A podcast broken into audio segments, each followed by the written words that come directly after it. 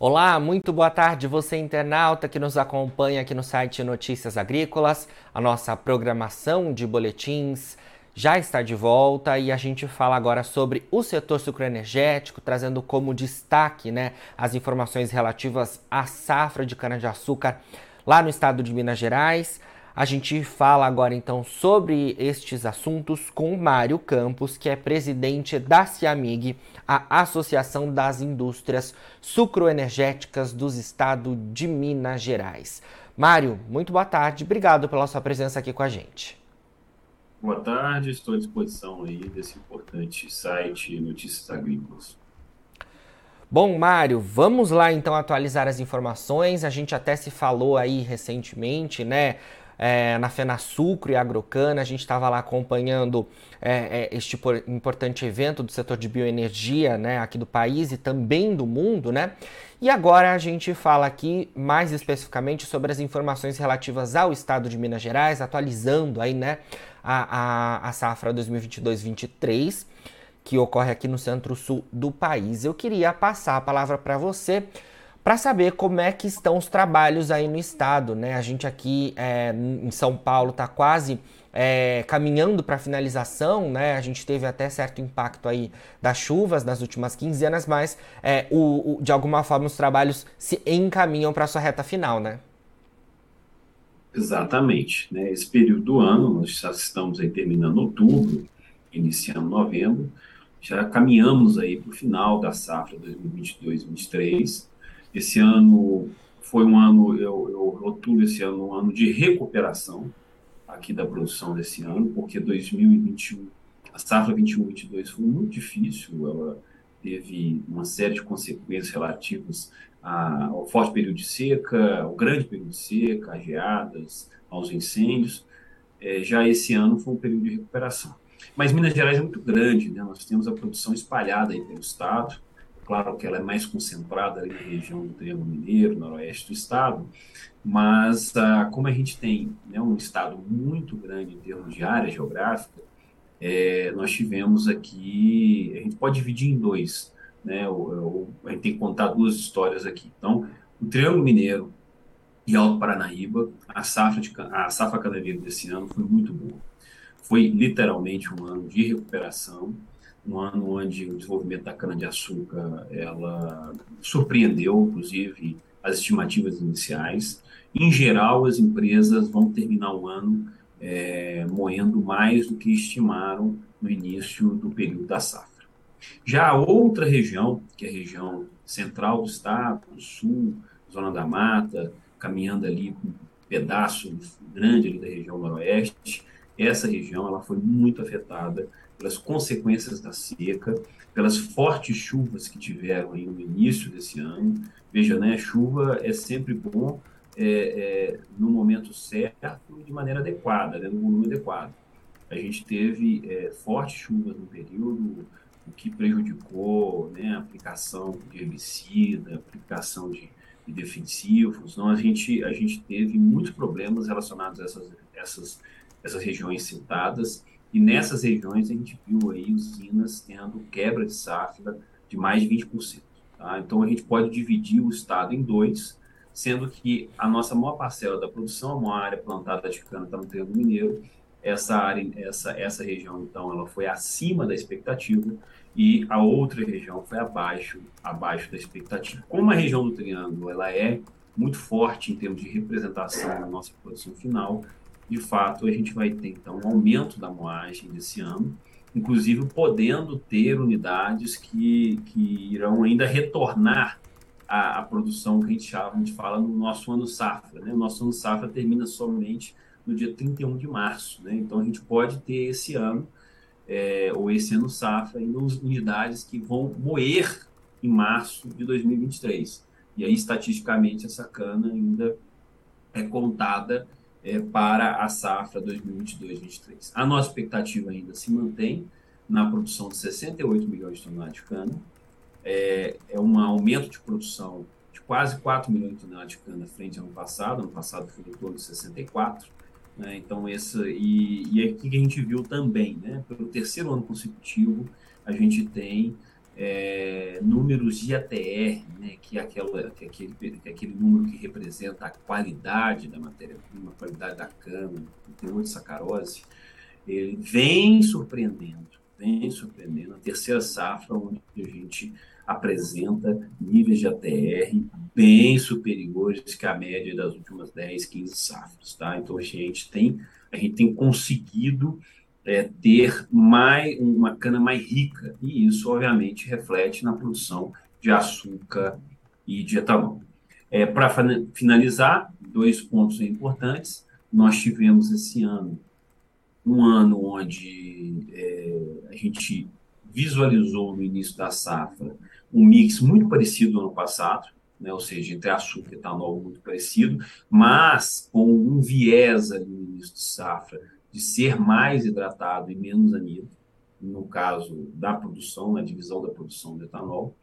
E aí, após as mudanças tributárias que nós tivemos no final do mês de junho, implementadas em julho, a gente observou um aumento do mix mais açucareiro, tá? do mix açucareiro, que nesse final de safra a gente está observando um mix açucareiro bem mais elevado que em períodos anteriores, né, as respectivas quinzenas anteriores, é, de safras anteriores, a gente está observando um mix bem mais elevado para açúcar, que demonstra um pouco da, da condição do mercado atual. Né? Nós estamos vendo é, a gasolina ganhou muita competitividade frente ao etanol.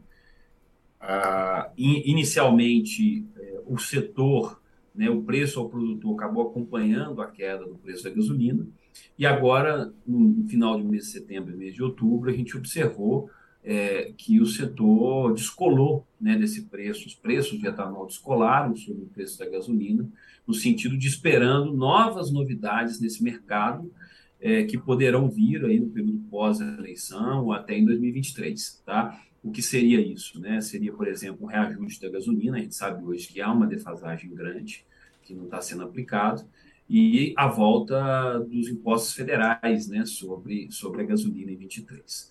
E por isso, então, que a gente observou é, um desincentivo né, à produção é, de etanol por parte dos produtores que poderiam, de certa forma, ter uma flexibilidade maior e um incentivo maior à produção de açúcar. E também porque no mercado de açúcar a gente está observando uma demanda adicional nesse período, né, é, em função, o mundo está precisando de mais açúcar no Brasil nesse período, e a gente está observando também uma demanda adicional, isso está sendo falado aí pelas trades, né, nos, nas diversas casas aí que atuam dentro do setor. É, são momentos pontuais de mercado, mas que há essa necessidade adicional, então isso tem ajudado também é, os negócios relacionados ao açúcar. Certo. Mário, é, queria então passar para você a, a palavra é, com a pergunta, né, ainda relacionada a essa questão da temporada, que você trouxe essas duas realidades aí do estado de Minas Gerais. É, a safra positiva, então, no Triângulo Mineiro deve contribuir para um número é, positivo quando a gente olha em termos de estado, né? É, queria fazer essa primeira pergunta. E a segunda, né? A gente terá uma recuperação aí no estado também ante a safra passada, que foi uma safra bastante castigada de um modo geral pela seca, é, também tivemos muitos focos de incêndio, tivemos geadas até, né, que é algo que não costumamos ver em áreas de cana-de-açúcar. É, queria que você falasse um pouco sobre essas duas questões. Sim, exatamente. A gente a gente está na expectativa de ter um aumento de produção. É, no caso aqui de Minas, muito elevado é, pela performance da, da, da cana-de-açúcar no Triângulo Mineiro e das unidades produtoras ali. Eu queria ressaltar também um fato importante, é que Minas Gerais é, vem num processo é, de crescimento da sua produção, de alguns investimentos que foram anunciados nos últimos anos que tem, que tem tido resultado, né? Então, nós tivemos reativações de, de, unidades produtoras, nós tivemos aqui compras de unidades produtoras por grupos de fora do estado, é, e, e, isso tem feito com que o Minas Gerais recebesse esses, esses novos investimentos, e, obviamente, isso vem resultando aí num aumento é, num aumento, inclusive até um pequeno aumento de área plantada, mas também no aumento da produção de cana-de-açúcar, principalmente naquela região do Triângulo Mineiro. E isso, isso tem ajudado os números. E há outro ponto que eu queria ressaltar, porque a, a não necessariamente esse crescimento é vertical, aliás, é, é, um crescimento somente de área plantada, mas é um crescimento também é, de aumento de produtividade. Né? Eu queria ressaltar hoje que Minas Gerais, é, de acordo com os benchmarks é, é, disponíveis no mercado, hoje o estado de Minas Gerais é o estado com maior média de produtividade agrícola do Brasil em cana-de-açúcar. Tá? Isso é resultado é, de tecnologia, de, de adoção de novas tecnologias, de de, de racionalização com relação às áreas, às áreas produtoras, e fruto de muito trabalho feito não só pelas unidades produtoras, mas também pelos fornecedores de cana que aqui exercem sua atividade no estado. E, e, é claro que quando a gente observa isso, isso é muito puxado ali pela região do Triângulo Mineiro, é uma região é, onde estão importantes empresas aí é, do setor do Brasil atuando, tá? Então, é um ponto importante que está refletindo nesse, nesse resultado. Agora, nada disso seria, seria possível se a gente não tivesse aqui também um ambiente de negócio é, propício ao, a esse desenvolvimento. Né? Por isso que nós aqui da Ciamig, a gente faz um trabalho muito, é, muito forte de relacionamento, de de defesa do setor institucional, no sentido de que a gente também consiga fazer com que é, os governos, seja ele no campo estadual ou até municipal, possam, possam restringir o mínimo, né? Ou ter menor é, visibilidade sobre o setor e dessa forma os empreendedores possam exercer a sua atividade. Eu queria ressaltar aqui alguns pontos né, desse, nosso, desse nosso trabalho que foram resultado desse ano. Tá? É, o primeiro deles é que nós conseguimos, no último mês de agosto, através de uma articulação é, junto à Prefeitura, a Prefeitura de Uberaba e a Câmara de Vereadores de Uberaba, e não sei se todos sabem, Uberaba hoje é o maior município canavieiro do Brasil, nós conseguimos retirar uma restrição à atividade canavieira naquele município. É, existia uma lei, uma lei, né, uma lei municipal, é, que vigorava desde o ano 2004, que impossibilitava o crescimento ou a área plantada acima de 10% naquele município.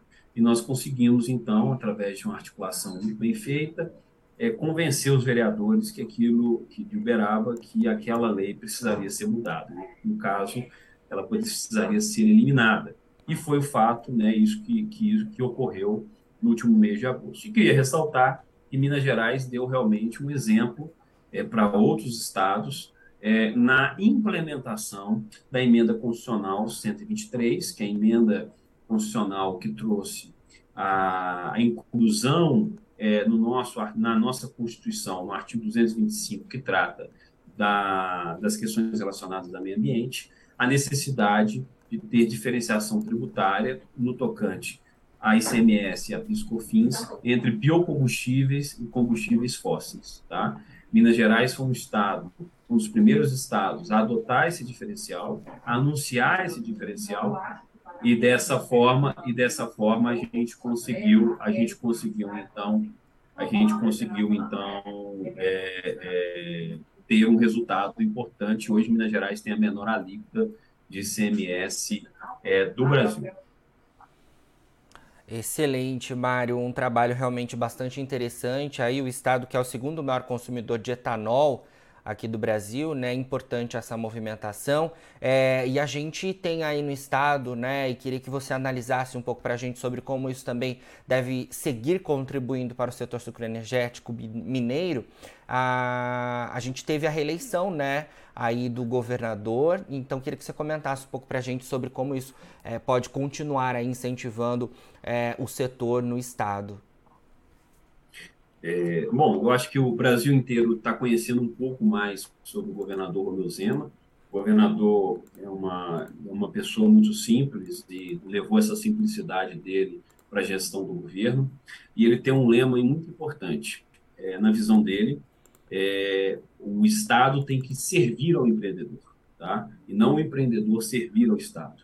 Isso é muito importante porque ele entende as dores dos empreendedores, é, imagina o risco que a gente que a gente tem que tomar ao fazer os investimentos, ainda mais no setor de cana-de-açúcar, que é muito dependente de política pública, que é um investimento de médio e longo prazo, é, que você planta cana hoje para ficar aí 5, 6 anos é, com ela, então você tem que vislumbrar o que vai acontecer nos próximos 5, 6 anos. Então, eu acho, eu acho esse, esse, essa, essa interpretação ou essa ideia do que deve ser o Estado muito importante. E, e, o governador Romeu Zema e toda a sua equipe tem sido, uma, tem sido um parceiro importante do setor, ele é um incentivador do segmento, inclusive porque ele conhece muito bem o Estado, ele é da região, ele não é da capital, ele é do interior, então entende a força do agro, a força da agroindústria, a importância desses, de, desses complexos é, para a economia mineira, então tem sido realmente um grande apoiador desse processo, não é à toa que em Minas Gerais é, é, foi, eu, eu não tenho dúvida disso, é, enquanto, enquanto a, com relação à implementação da emenda constitucional 123, que é uma emenda, é, é, é uma, uma, uma emenda constitucional que veio como defesa do setor, né, uma defesa do setor para a, a redução das alíquotas dos combustíveis no Brasil, né? A gente viu que no mês, no final do mês de junho, as alíquotas do combustível no Brasil foram limitadas a 17, 18%, dependendo do estado, no caso aqui de Minas, São Paulo é 18%, né? E aí a alíquota de gasolina aqui em Minas, que era 31, cai né, no dia seguinte de 31 para 18, e você tem que fazer o ajuste na alíquota do etanol hidratado. Em Minas Gerais, foi um estado que respondeu de forma rápida, né, servindo até como medida pedagógica para os demais estados que precisavam cumprir a Constituição.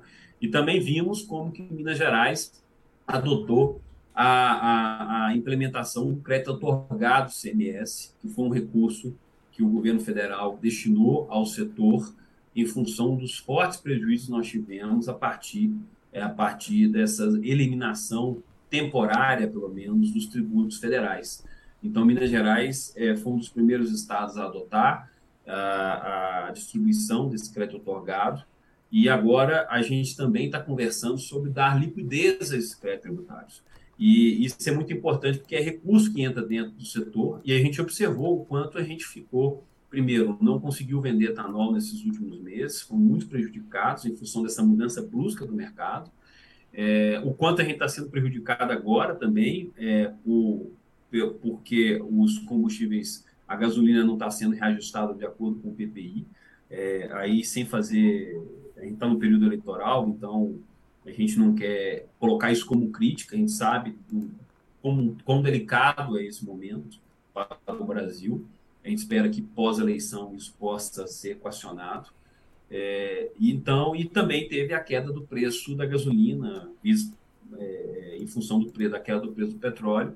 É, isso mudou muito essa característica desse mercado. Mas Minas foi um estado que, de fato, implementou as políticas públicas foram definidas por Brasília, né, pelo Congresso, é, de uma forma rápida. Então, assim, a gente tem só, só agradecer mesmo o governador. E agora nós estamos passando por uma fase, uma fase muito interessante, uma fase de desenvolvimento de, dos próximos passos, né?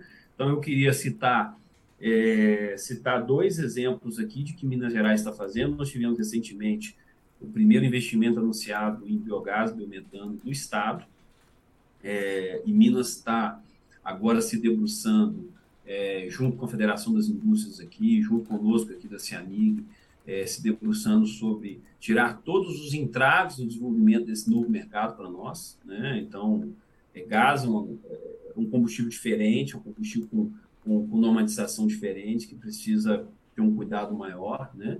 Então, a gente está trabalhando nisso. E a gente espera também que a gente possa é, é, entrar no, no, no, futuro da na, no futuro da trans, na caso na mais à frente da transição energética a partir das discussões sobre hidrogênio, né?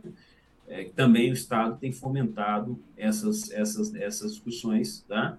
E agora nós temos também é, perante agora na COP 27, COP 27 é uma COP importante é, Minas foi um primeiro estado no hemisfério sul, como entidade subnacional, a, a assinar a, o Race to Zero para 2050, né, que é a corrida para o zero, né, em termos de emissões líquidas. Né. O Brasil também tem essa meta, mas Minas foi um estado que, olha, também tem essa meta como estado, né, não é só como país.